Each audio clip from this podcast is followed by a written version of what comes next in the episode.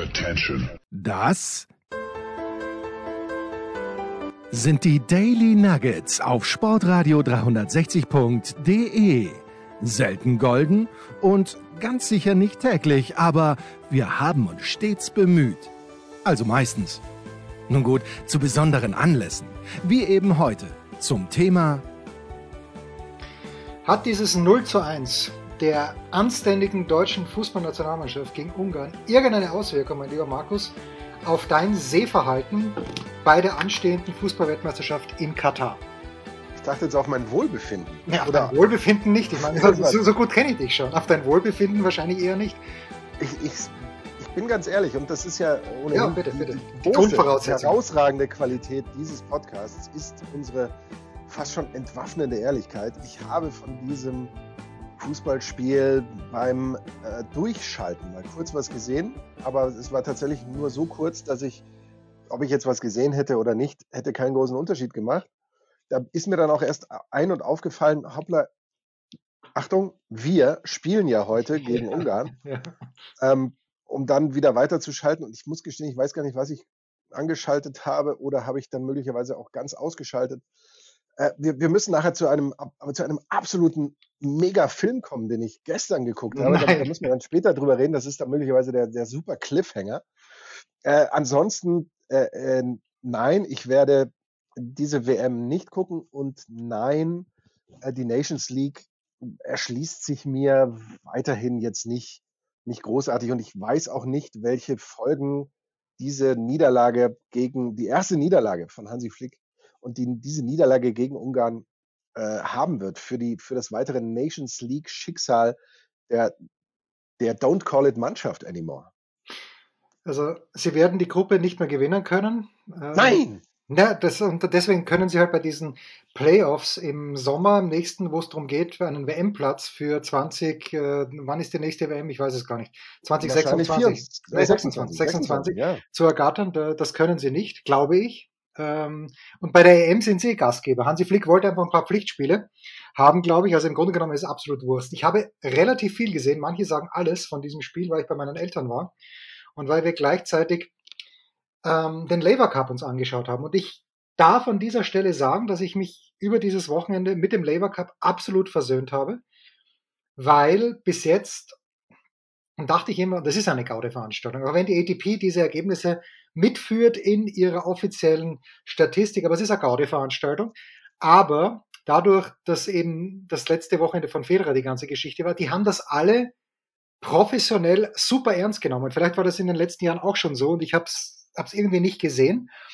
Und da habe ich mich wirklich mit dem Labour Cup versöhnt. Jetzt hat Team Welt gewonnen erstmals, weil Stefanos Tsitsipas die Nerven wieder verloren hat, drei Matchspiele nicht nutzen konnte. Gut, dann hätte es noch ein letztes Spiel gegeben zwischen Kaspar Rüth und Taylor Fritz.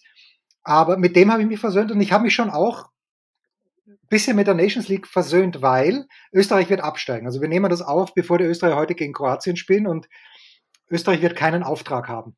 Aber dass Österreich zweimal gegen Frankreich in einem Pflichtspiel ran durfte, in Wien haben sie ja 1-1 gespielt, mit mehr Glück als Heimweh. In Frankreich hatten sie in der ersten Halbzeit schon unfassbares Glück, dass es nicht 3-0 für die Franzosen gestanden ist. Und dann hat Mbappé, ja, natürlich war es ein Fehler von Sabitzer irgendwo im Mittelfeld, aber was Mbappé dann daraus macht, ist natürlich Wahnsinn.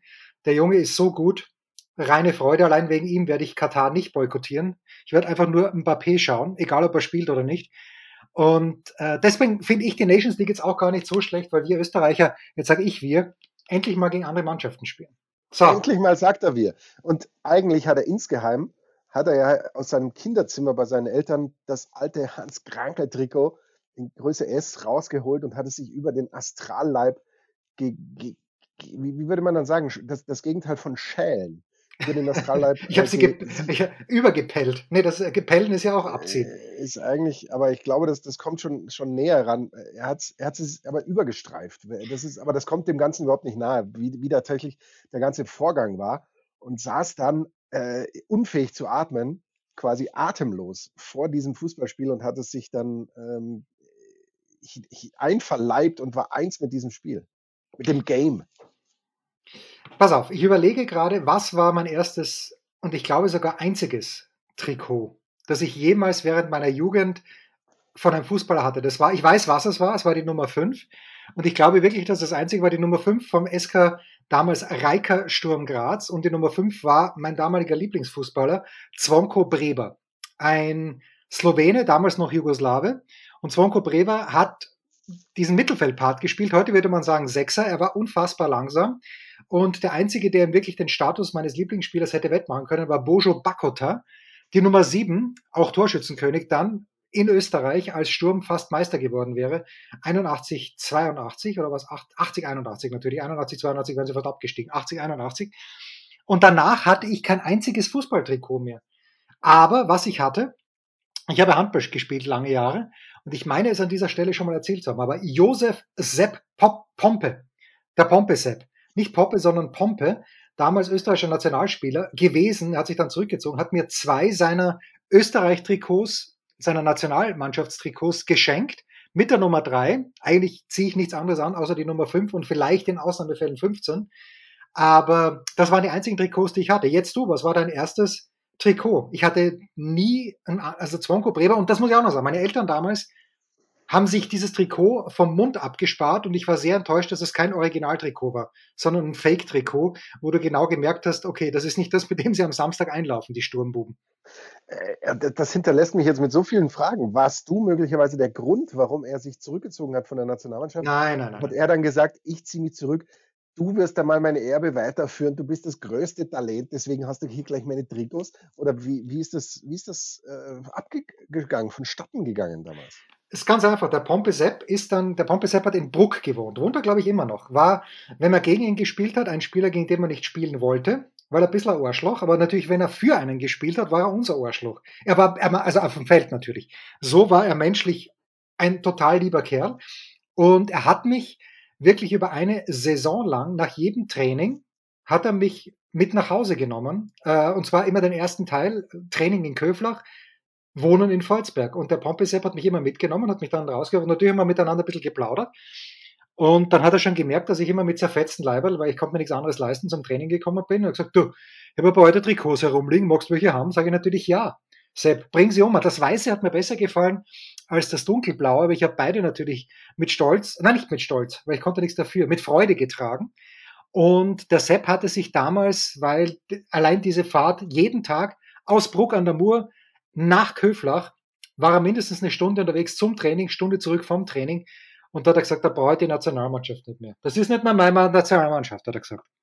Wahnsinn, aber du, du hattest allen Grund, das mit Stolz zu tragen, weil du hast ja durch deine Menschlichkeit, vielleicht einfach auch nur durch deine bemitleidenswerte Existenz, ja, das, das die, das diese Trikots, ja, natürlich, diese Trikots verdient. Ja. Und, und äh, das allein sollte genug Grund sein, die mit Stolz zu tragen.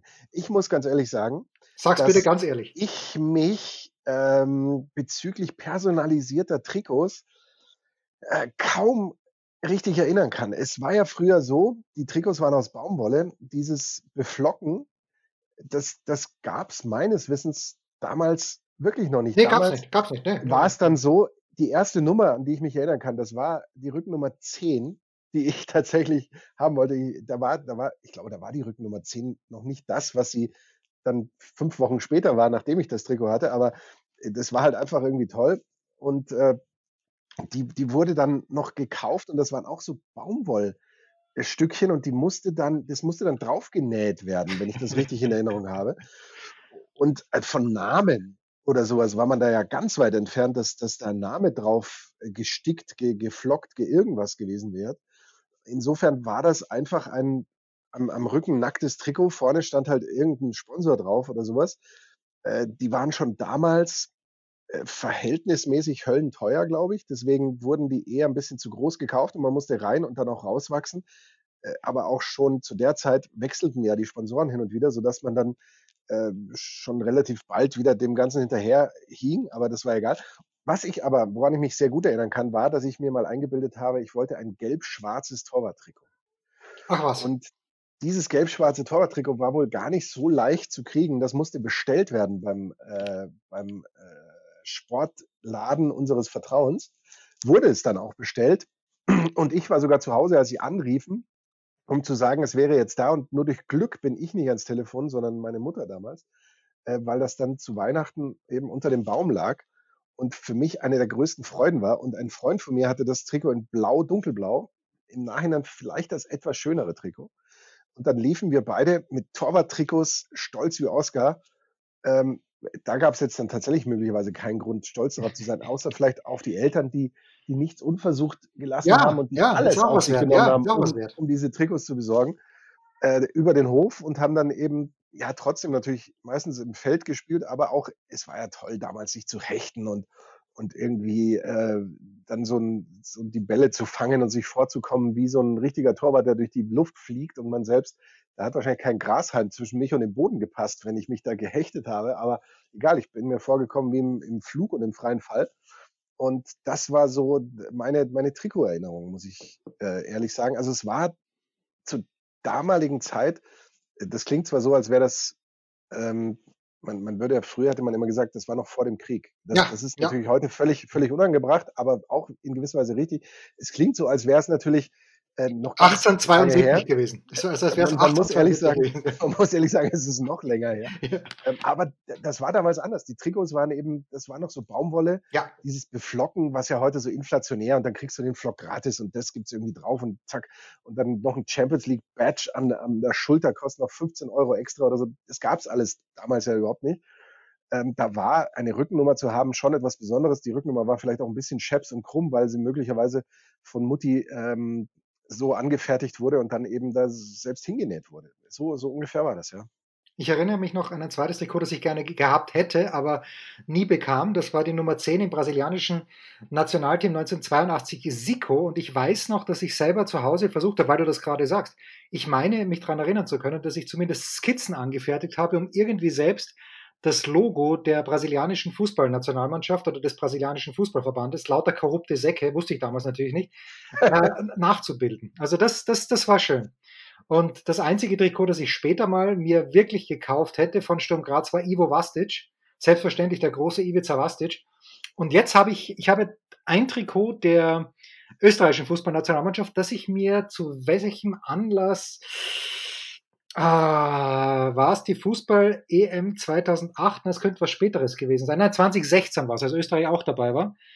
Und da habe ich äh, Nummer 7, Marco Astronautovic. Stark. Der neue österreichische, wenn er denn heute Abend spielt, wir nehmen Sonntag auf, bevor die Österreicher gegen Kroatien, übrigens bei 48.000 Zuschauern, ist zu vermuten, dass 46.500 aus Kroatien kommen oder zumindest mit Kroatien mithalten.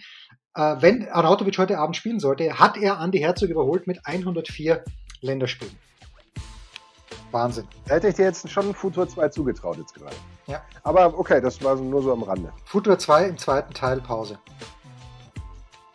Was gibt es Neues? Wer wird wem in die Parade fahren? Wir blicken in die Glaskugel.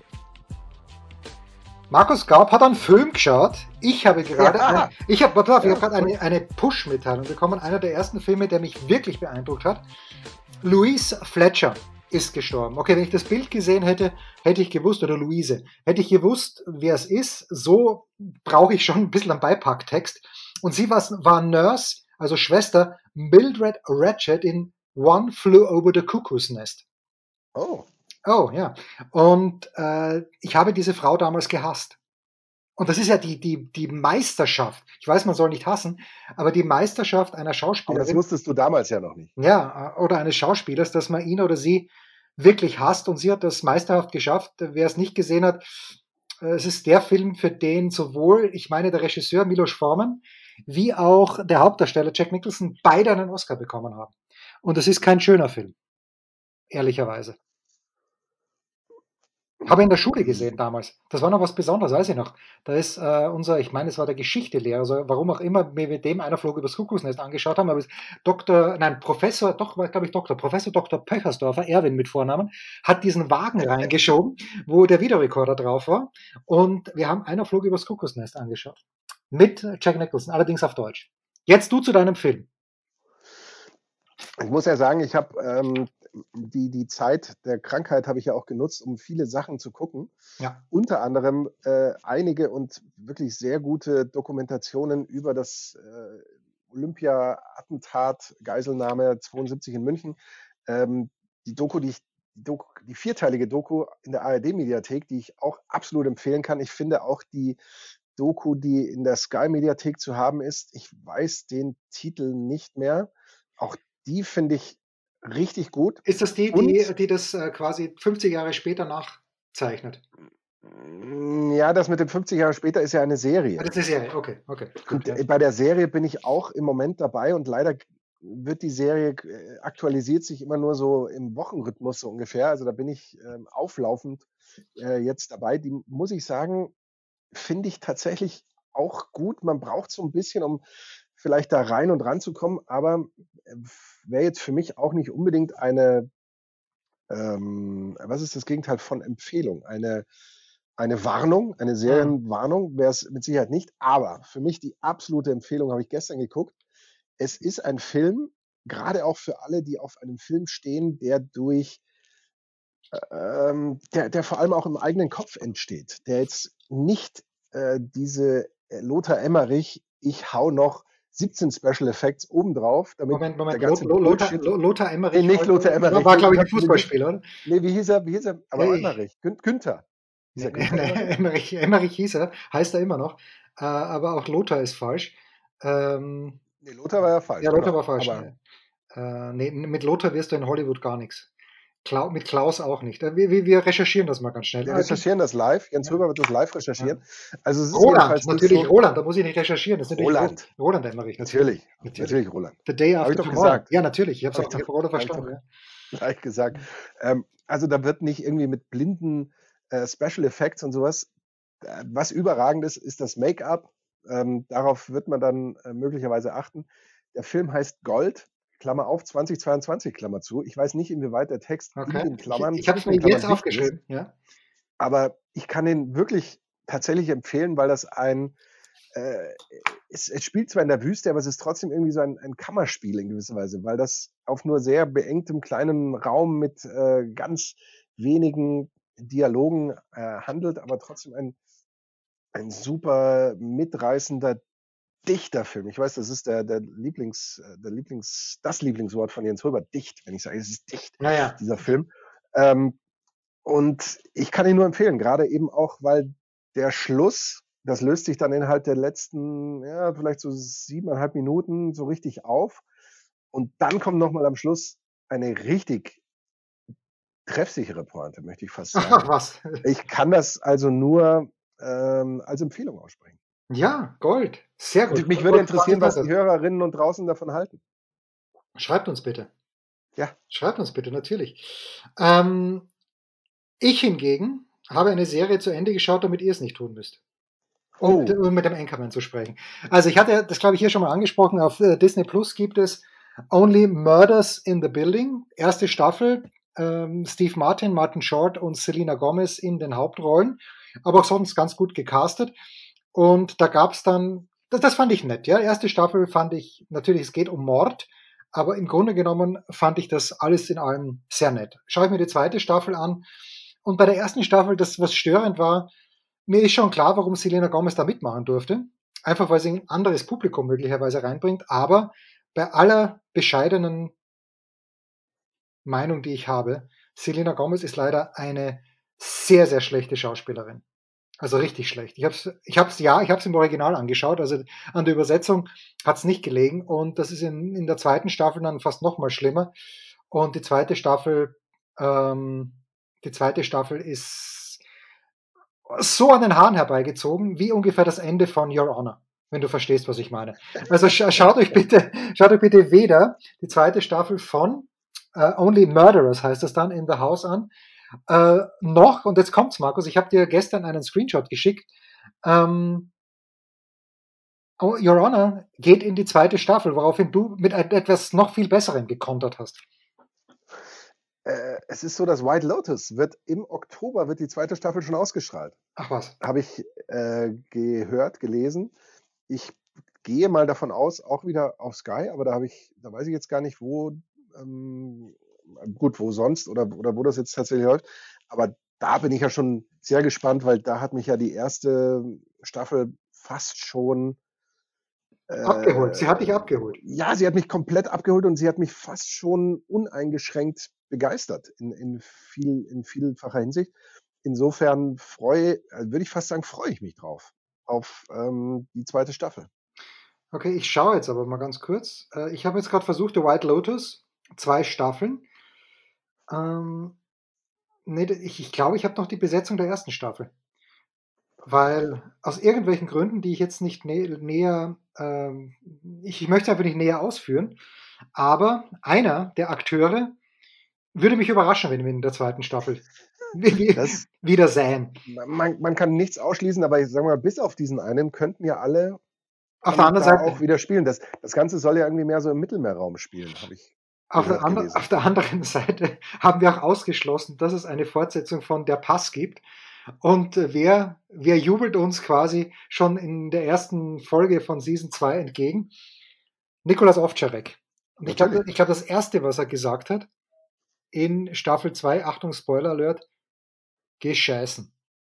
War das, das, war das das allererste, was er gesagt hat?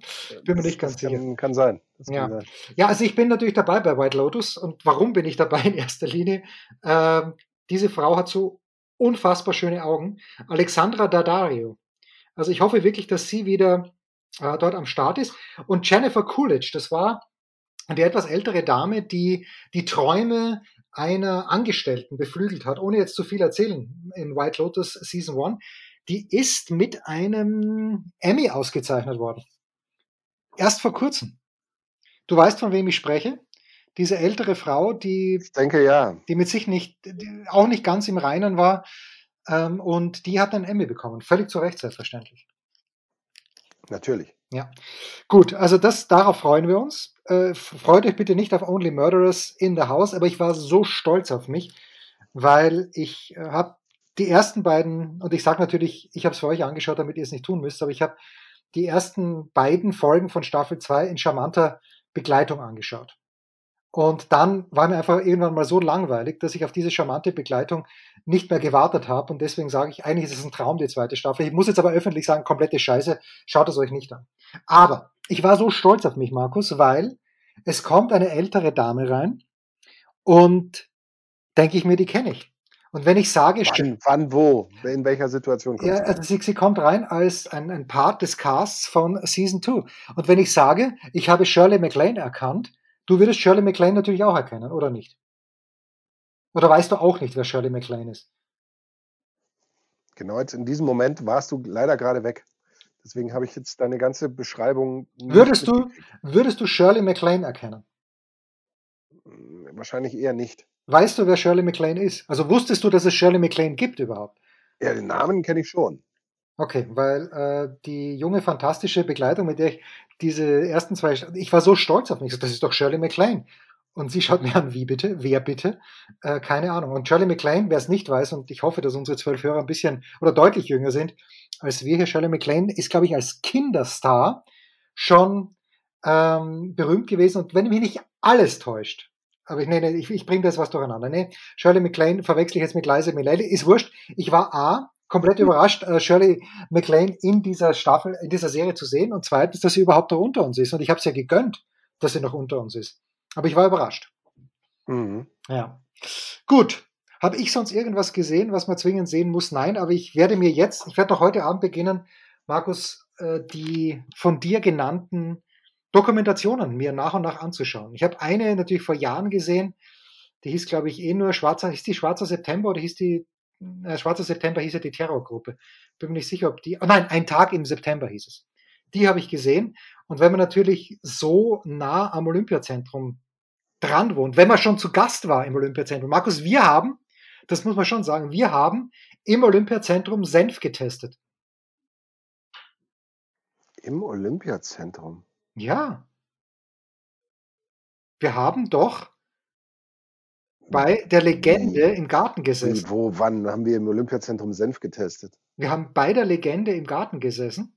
Ach so, oh ja, ja, richtig, im Olympischen Dorf meinst Im Olympischen Dorf, das meine ich. Ja, richtig, ja, ja, ja. Im ja. Olympischen Dorf, ja. Das ist richtig. Und deshalb haben wir halt auch einen, einen ganz speziellen Bezug. Gut, sonst hat sich nichts getan, deshalb versuchen Markus und ich noch unsere Mitarbeiter der Woche zu küren, nach einer kurzen Pause. Ein Fallrückzieher von der Mittellinie? Ein Skiflug über einen Viertelkilometer? Oder einfach nur ein sauber zubereitetes Abendessen? unser Mitarbeiter, unsere Mitarbeiterin, unser Darling der Woche.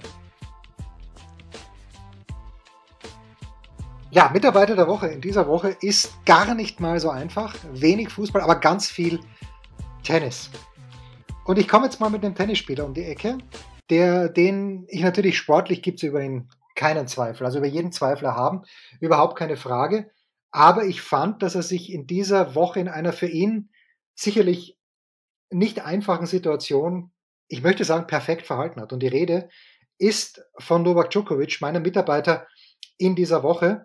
Novak Djokovic und Roger Federer, gegenseitiger Respekt, überhaupt keine Frage, dass der da ist, aber die lieben sich halt nicht so sehr, wie sich Federer und Nadal lieben, was man dann auch gesehen hat. Äh, dass, dass Federer da weint, das war mir schon klar am Freitagabend oder Freitagnacht. Es war ja 1.25 Uhr, als dieses Spiel zu Ende ging, sein letztes Match. Das war mir schon klar.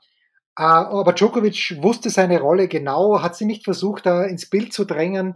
Und ich fand das großartig, wie er es gemacht hat. Äh, er hat dann auch am nächsten Tag, wo er gegen TFO gewonnen hat, nochmal gesagt, und das nehme ich ihm auch ab, dass, ihm auch ab, dass das einer der tollsten Momente in der Tennisgeschichte war, den er da miterleben durfte und von dem er eigentlich kein Teil war, sondern nur Zuschauer. Das habe ich groß gefunden. Wie gesagt, ich bin gerne kritisch eingestellt gegenüber Novak Djokovic, aber so wie der an diesem Wochenende, dann verliert er aber am Sonntag gegen Felix Auger-Aliassime. Team World gewinnt erstmals, was ja auch eine lustige Pointe ist. Auf der anderen Seite, damit hatte niemand gerechnet.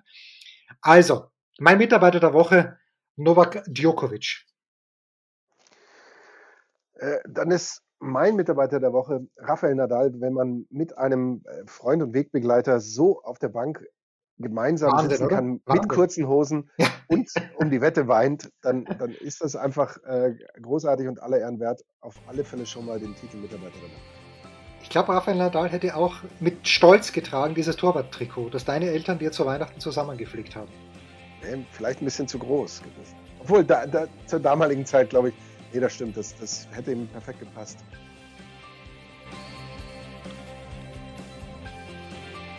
Das waren die Daily Nuggets auf Sportradio 360.de. Ihr wollt uns unterstützen? Prächtige Idee!